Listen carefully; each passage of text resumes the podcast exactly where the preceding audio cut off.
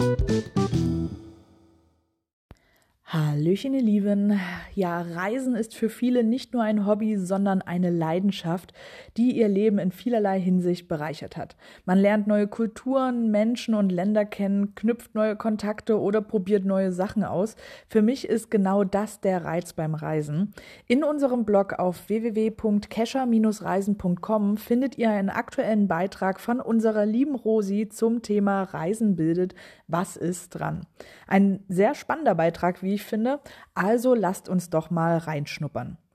Die Möglichkeit, neue Orte zu erkunden und verschiedene Kulturen kennenzulernen, eröffnet einen breiten Horizont und fördert das Verständnis für die Vielfalt unserer Welt.